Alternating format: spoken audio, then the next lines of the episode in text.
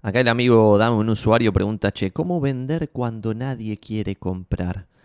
Eh, esto lo hemos hablado hasta el hartazgo hace un par de años, pero hace mucho que no se preguntaba esto y quiero mostrar un par de, experiencias o de ejemplos y después de esos ejemplos ustedes sacan sus propias conclusiones. Y después quiero mostrarles un par de slides que nosotros armamos en base a lo que dice Gary Vee, el fundador de Keller Williams, en su momento la inmobiliaria más grande del mundo, eh, la inmobiliaria privada más grande del mundo.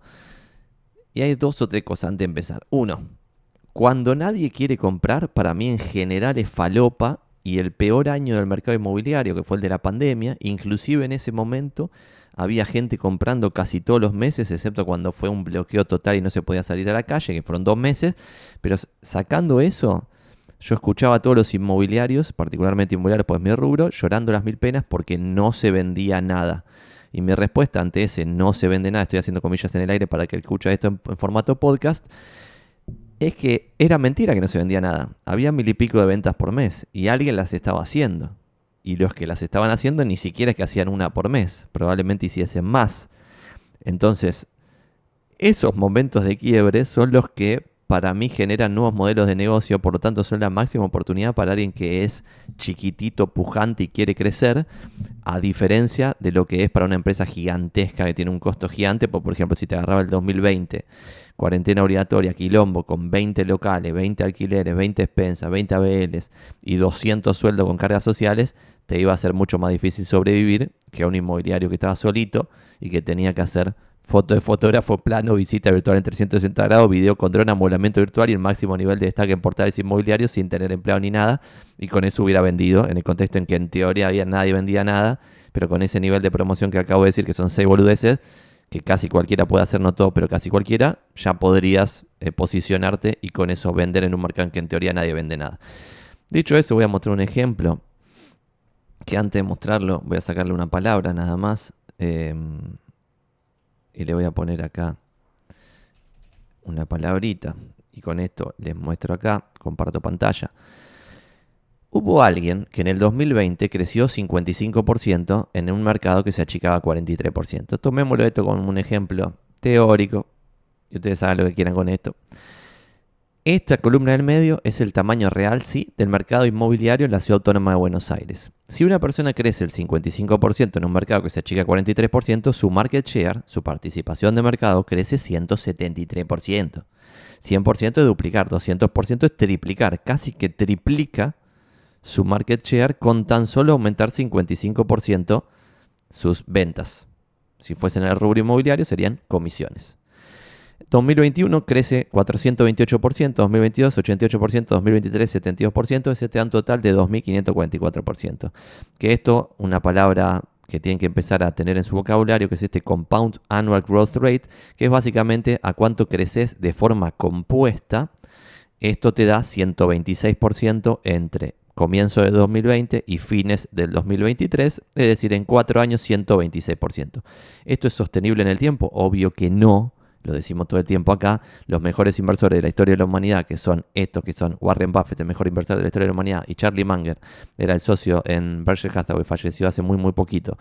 Bueno, ellos le sacaron en periodos largos de tiempo 20% anual compuesto a su plata. La palabra clave es compuesto. Obviamente un año puedes ganar 100%, dos años puedes ganar 100%, puedes ganar 10 años 100%, si empezás un número muy chiquitito.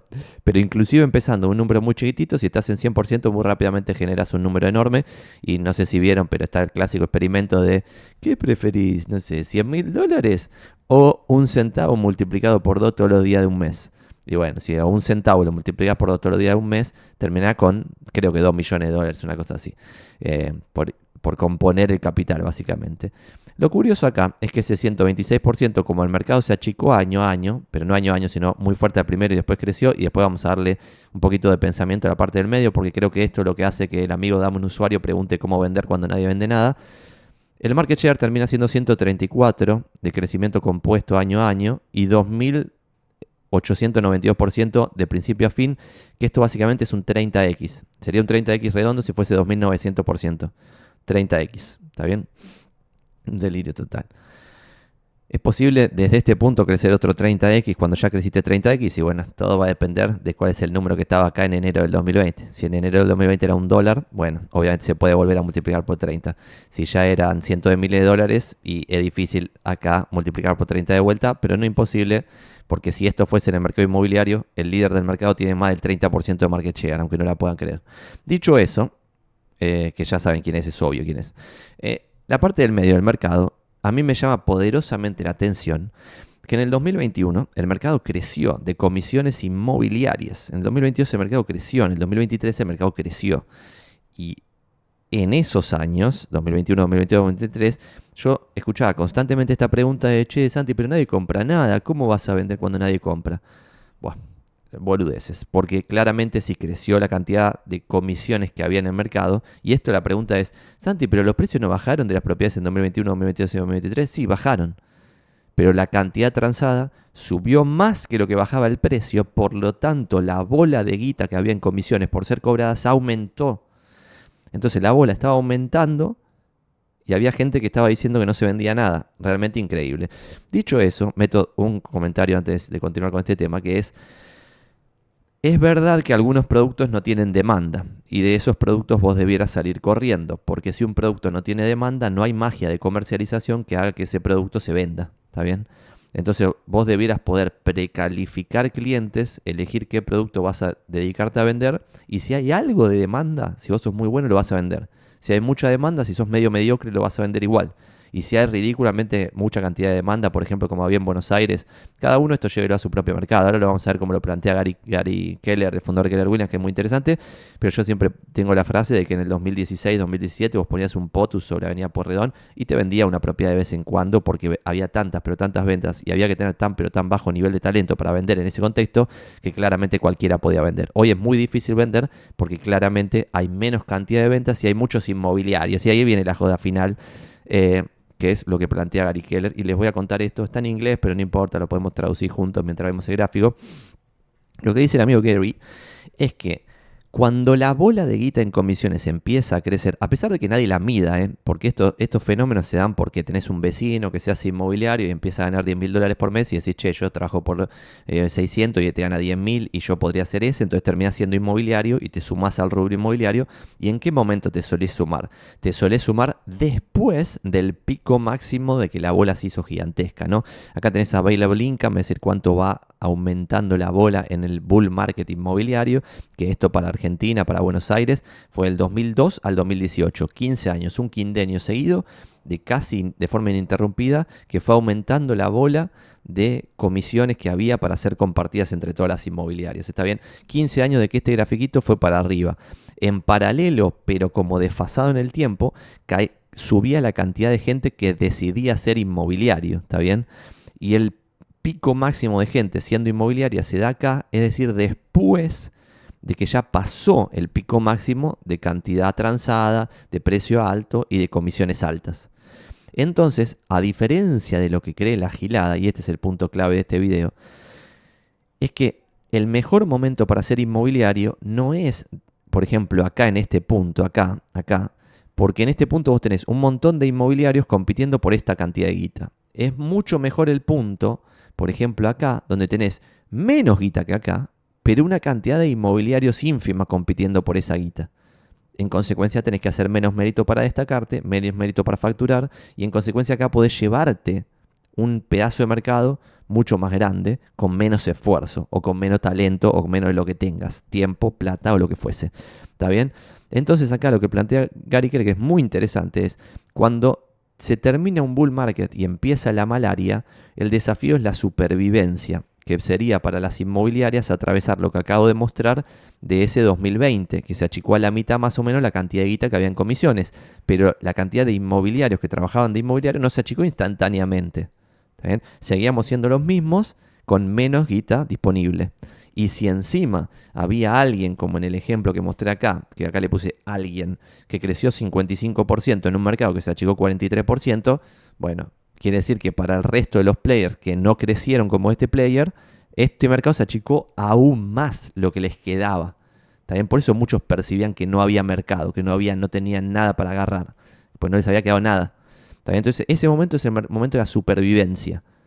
pero para mí ahora viene la oportunidad histórica que van a desperdiciar muchos, pero y muchos me lo discuten, como me discutían esto acá, sigue pasando lo mismo, que es si esto rebota efectivamente, que todavía no se sabe, porque estamos acá ahora en este momento en el mercado de Argentina, Estamos acá y pareciera ser que hay una U, como les conté recién, los precios y la cantidad, la cantidad transada está subiendo, los precios están recuperando los valores de enero del 2023, entonces pareciera ser que estamos en una U. Obviamente estos fenómenos acá está dibujado como para que sea fácil de entender, ¿no? Pero en el fenómeno en la vida real el gráfico es incomprensible y nunca se puede saber lo que va a pasar en el futuro. Pero si llegase a pasar que ahora estamos en esta U y rebotamos acá, lo que creo que va a pasar en el futuro es que va a seguir yéndose gente del mercado inmobiliario, no entrando, yéndose.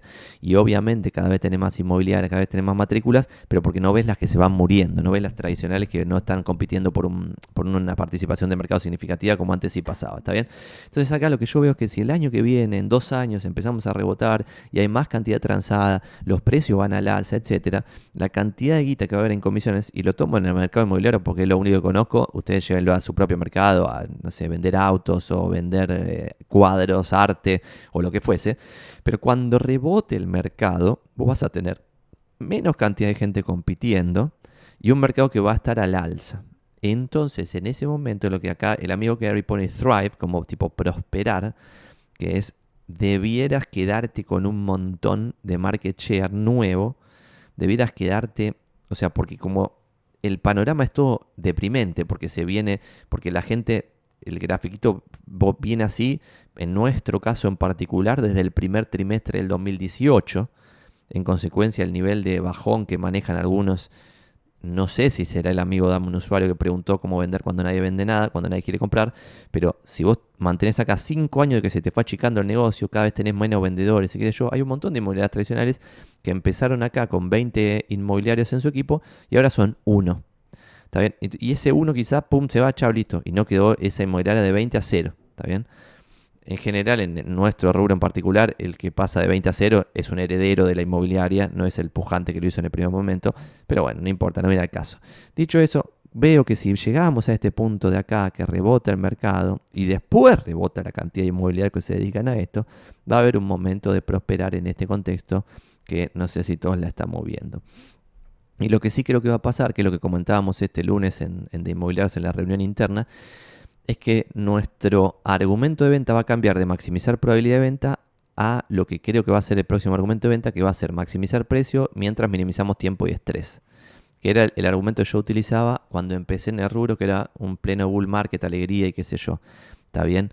Y este maximizar probabilidad de venta puede llegar a pasar por los porcentajes de rotación. Es decir, hoy por hoy sigue siendo un buen argumento de venta para un propietario vendedor porque estás en un bear market que todo va para abajo puede ser esto un buen argumento de, che, conmigo vas a vender, con otro probablemente no vendas. ¿Por qué probablemente no vendas? Porque excepto que elijas uno bueno, que son pocos, la rotación del mercado es 2% mensual. En un cuatrimestre, que es lo que dura una autorización, es 8%. Si yo tengo 44%, 50%, 60%, lo que mierda sea, claramente tienes mejor probabilidad de vender conmigo que vender con el mercado en su conjunto. Obviamente vos no vas a ir al mercado en su conjunto, pero si elegís un promedio vas a estar en ese 8% deprimente. Si elegís a alguien peor que el promedio vas a estar en peor que el 8% y hay que ver si tenés la suerte de elegir a alguien bueno como yo que maximizo la probabilidad de venta. Dicho eso, cuando venga el bull market, la condición cambia por completo. Ya lo de vuelta, un POTUS sobre Avenida Porredón vende propiedades. En consecuencia, vos tenés que usar otro argumento por el cual captar propiedades. Y para mí, y esto es debatible, va a pasar por, che, si me das la propiedad a mí, conmigo vamos a maximizar precio. ¿Por qué vamos a maximizar precio? Porque al exponer mejor la propiedad, vamos a tener más consultas. Al tener más consultas, vamos a tener más visitas presenciales. Al tener más visitas presenciales, vamos a tener una reserva más rápida y a mejor valor. Y eso para vos va a minimizar tiempo y minimizar estrés. Esto también es discutible, lo discutimos puertas adentro en inmobiliarios, que este minimizar tiempo en un bull market donde los precios suben todo el tiempo puede o no ser una ventaja, porque si yo estoy vendiendo para poner la guita en una caja, quizá me conviene vender dentro de un año que los precios van a ser más altos, cosa que hoy no conviene porque hasta ahora los precios venían en un ciclo bajista totalmente deprimente, muy bajonero, ¿está bien? Entonces, dicho eso, para mí esto va a cambiar. Y hay varias cosas más que quería comentarles eh, para dar un poquito más de valor en esto, que es por ejemplo, lo que yo creo que deberían ser los embudos de captación 2024.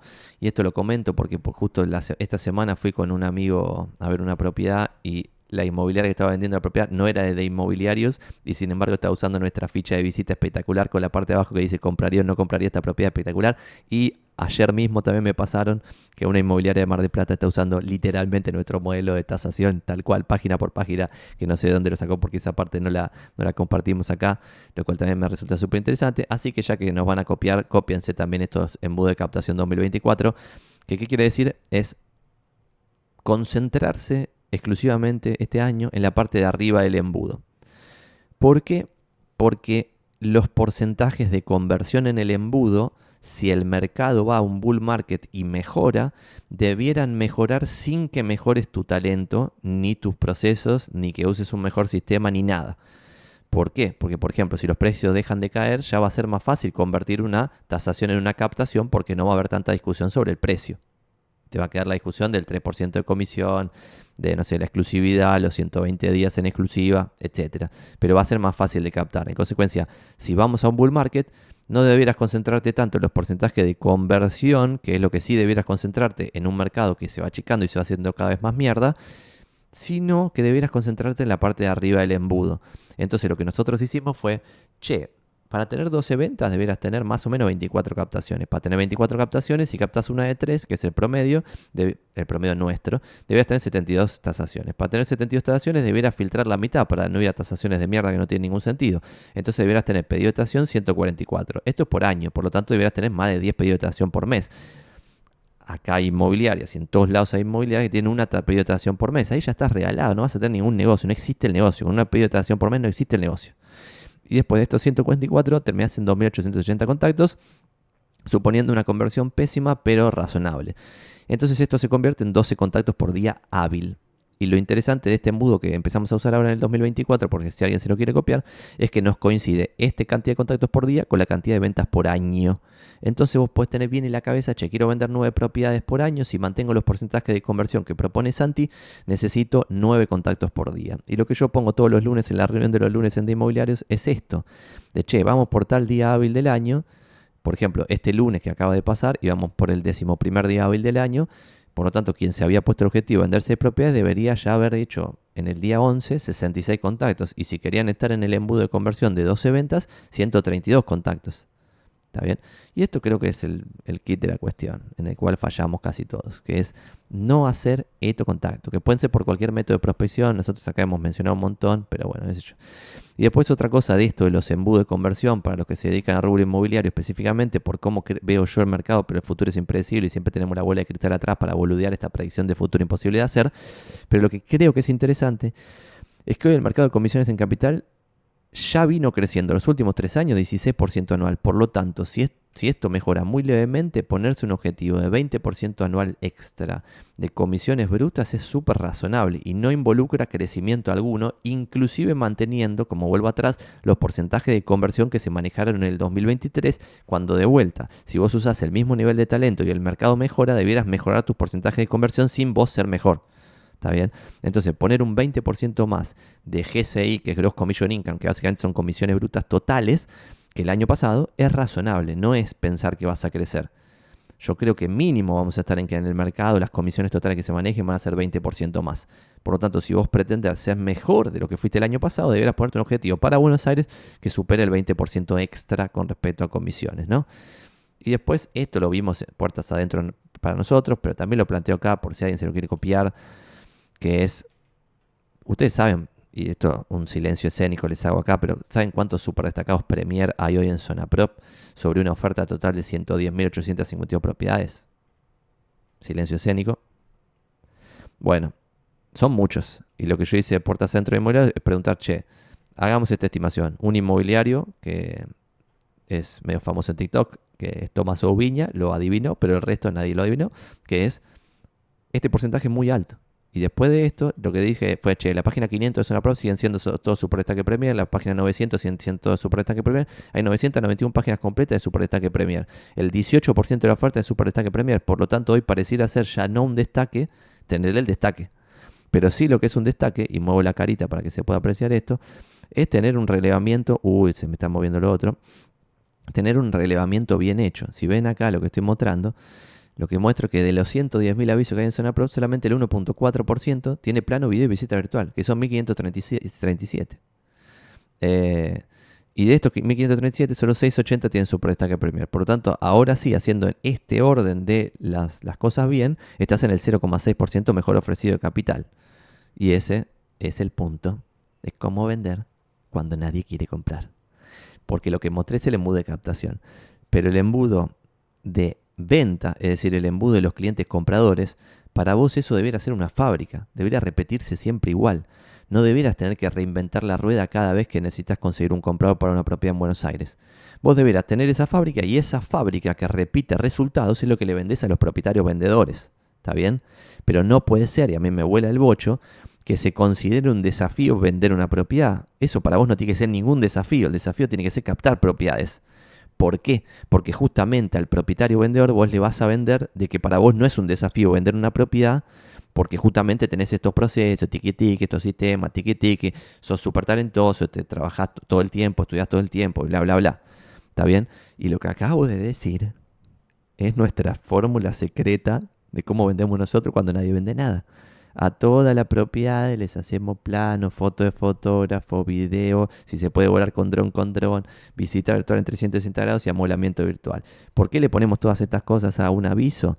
No solo porque va a ser una mejor experiencia para el comprador, porque esto mejora el posicionamiento de los avisos en los portales inmobiliarios. Lo que mostré es una pro, pero pasa lo mismo en Mercado Libre y en todos los portales inmobiliarios. Y en Mercado Libre hacemos lo mismo nosotros. Tenemos el oro Premium, que creo que se llama, eh, que es el equivalente al Super Destaque Premier de Zona Entonces vos tenés todo este reglamento con cinco cosas que las acabo de decir y esta parte la puede hacer cualquiera, le metés el máximo nivel de destaque y con el máximo nivel de destaque y estas cinco cosas para cada una de las propiedades, tu propiedad va a tener mucha más exposición. Al tener más exposición, tenés más consultas, al tener más consultas, tenés más visitas presenciales, al tener más visitas presenciales, hoy en este contexto maximizás la probabilidad que se reserve la propiedad si está en precio. ¿Está bien? Si está en precio, maximizás la, la probabilidad que se reserve. Si vos sos talentoso y haces las cosas bien, maximizás la probabilidad de que la propiedad se reserve. Si vos tenés procesos, pero igual haces las cosas mal, maximizás la probabilidad de que se reserve si el comparable hubiera sido hacer las cosas mal sin proceso. ¿Está bien? Y si tenés procesos, sistemas y haces las cosas bien y encima comercializás bien las propiedades, ahí sí vas a tener la maquinita repetitiva, que es lo que yo siempre digo acá, que che, vos debieras tener una fábrica de zapatillas, ponerle repitiendo siempre lo mismo y haciendo siempre las mismas zapatillas. Y después el desafío es conseguir dónde vender las zapatillas. Y eso para el rubro inmobiliario sería el desafío de venderlas, es conseguir propiedades captándolas en precio al 3% de comisión con exclusividad por 120 días. Pero me vuela el bocho que haya colegas que quieran captar propiedades cobrando comisión al propietario vendedor sin hacer nada eh, diferente. Es como, capo, acabo de mostrar, el 18% tiene el máximo nivel de destaque en portales inmobiliarios. Si pensamos un poco en las conversiones, que es lo que dije al principio, Vos hoy en Buenos Aires tenés en promedio 2023 3.200 ventas por mes. 3.200 ventas por mes, ponele 3.000 por 4, te da 3, 6, 9, 12. Más de 12 por los 200 te da 13.000. Bueno, 13.000 sobre 110.000, que es la oferta total, redondeando te da 10, 11%. Ponele 10 y más o menos un quinto, o sea, por, para redondear, un décimo se vende y un quinto está en el máximo nivel de destaque. Saquen sus propias conclusiones. La mitad, si, si solo se vendiese lo que tiene máximo nivel de destaque, la mitad de lo que tiene máximo nivel de destaque no se vendería. ¿Está bien? Lo cual no es así porque se venden un montón de productos que no tienen máximo nivel de destaque. Porque se venden por agenda, porque se venden por redes sociales, porque se venden por no sé dónde. ¿Y por qué no me gustan esos métodos de cómo se venden esas propiedades? Porque no son replicables. Si vos vendés por agenda, sí puedes hacer un proceso. Si tu proceso es siempre el mismo tipo de producto, por ejemplo, siempre pozo, siempre con desarrolladores de confianza con marca y famosos ibas con una agenda de 100 personas. Y lo que haces cada vez que te entra un pozo es agarrar a los 100 y decir, che, yo, no sé, tengo esta cosa, te hacen un argumento de venta, no voy a decir específicamente cuál es el que más me gusta a mí, porque es medio privado, pero agarro ese argumento de venta y se lo digo a los 100 de la agenda. ¿Está bien? Y listo. Y ahí sí repito el proceso. Y ahí tengo el equivalente a lo que acabo de decir de las cinco cosas más el destaque para, una, para un método de prospección, para un método de venta por agenda. ¿Está bien? Entonces ahí lo que le puedo vender a un propietario vendedor, que en este caso sería el desarrollador, es, che, yo con este método, con esta agenda, ya voy a vender la mitad de este desarrollo que vos me vas a dar en venta. Y nadie tiene este método. Que por ejemplo yo no lo tengo, porque yo no hago eso. Y nosotros no vendemos pozos, vendemos usados. Entonces, para el usado, y ahí también entra el concepto de nicho, de target y de hacer siempre lo mismo. Porque si vos una vez haces un alquiler en Palermo, después haces una venta en Soldati, después haces un alquiler en Puerto Madero, después haces una venta en Palermo, después haces administración de alquileres, después haces administración de consorcio. Después cuando te llega alguna cosita jurídica se lo pasás a un amigo abogado y te tratás de meter ahí para morfar algo. Todo es una cosa impresentable. O sea, ¿qué expertise tenés ahí? Cero. Nada. Estás tratando de, de rasquetear ahí algún manguito de algún lado. Eso no es una profesión. Una profesión es yo sé hacer esto, que básicamente yo sé vender propiedades, ¿cómo? Con todas estas cosas de promoción, con todas estas cosas de muestreo, con todas estas cosas de negociación. ¿Querés saber un poquito más para que te aburra? Te lo cuento y si no, confía en que todo esto me da el resultado. Este, roto más de la mitad de lo que capto. ¿Esto quiere decir que vamos a vender tu propiedad sí o sí? No. Pero puede ser que sí, puede ser que no. Lo más probable que sí. Y si se le das a una inmobiliaria promedio, lo más probable es que no y ridículamente más probable, porque ya lo dijimos antes, el 8% se vende, el 92% no se vende, lo que está publicado, que también es el desafío para los clientes finales, poder ver con ojos de que 9 décimos de lo que ven no se va a vender, de las 110.000 que están en venta. Por suerte igual la oferta está bajando y eso también me indica que estamos pasando de una etapa a la otra lo de Gary Keller, porque acá siempre hablamos del semáforo inmobiliario y lo que está pasando ahora es que por un lado está bajando la oferta fuertísimamente en compraventas, subiendo la demanda bastante fuerte, los precios ya no están cayendo como antes, obviamente el crédito hipotecario sigue siendo igual de inexistente que antes, por lo tanto no cambió, pero si llegase a ver 100 palitos miserables de crédito hipotecario levanta el mercado. Eh, después, por ejemplo, un departamento en Buenos Aires, si está bien alquilado, hoy de vuelta le compite a un bono del Tesoro estadounidense. Es ridículo esto porque un bono del Tesoro estadounidense es una inversión libre de riesgo, pero sin embargo ha habido momentos en que un bono pagaba 3% y la propia Buenos Aires un y medio. Bueno, ahora más o menos tenés a los dos en 4, más o menos razonable. Sería aún más razonable la propiedad en 6 y el bono en 4, o la propiedad en 4 y el bono en 2, pero no está pasando eso. Eh, y eso es todo.